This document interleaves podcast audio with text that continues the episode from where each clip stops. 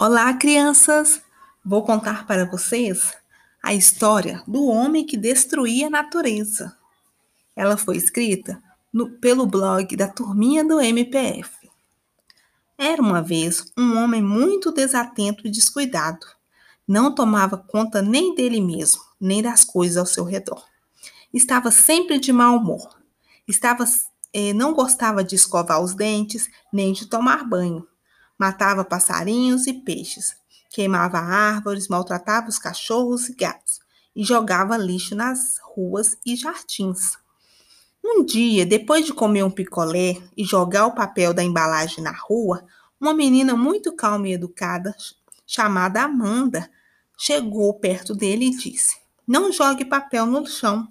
Cada um deve cuidar da sua parte, senão o mundo se tornará um gigantesco lixão e não haverá nem água, nem comida para ninguém.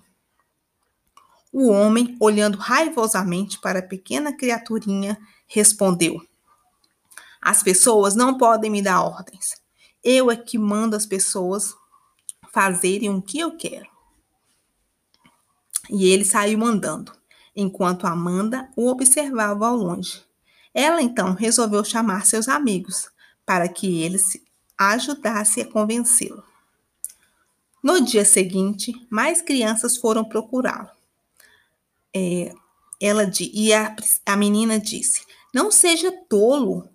Se você destruir a natureza, todos nós vamos morrer, porque a água vai acabar. Você não gosta de tomar banho, mas vai gostar se a água acabar? Você vai morrer de sede e vai ficar no escuro, pois sem água não tem luz também pois a hidrelétrica que gera a eletricidade precisa de água para funcionar. Então ele ficou envergonhado com a bronca que levou das crianças, mas não disse nada. Naquela noite ele foi se deitar, impressionado com a indignação que a sua atitude tinha despertado na cidade, e acabou tendo um pesadelo. Quando ele acordou, muito assustado, começou a se perguntar se as crianças não tinham razão. Depois de refletir sobre o prejuízo que ele causou na cidade, muitas pessoas, pois muitas pessoas pobres perderam seus imóveis e eletrodomésticos com a enchente, pois o, todo o lixo que ele jogava na rua entupiu os bueiros. Então ele resolveu mudar seu comportamento e foi procurar as crianças.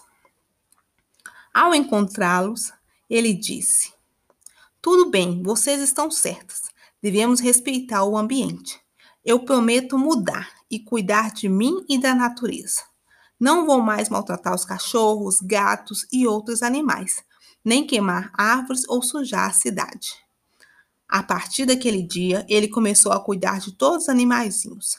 Não jogou mais lixo na terra nem no mar e passou a limpar a cidade. Depois fez muitas coisas legais. As crianças ficaram muito felizes a não se e não se cansaram de dizer: Muito bem, parabéns. Então é isso, crianças. Espero que tenham gostado. E não esqueçam de cuidar da natureza. Tchau!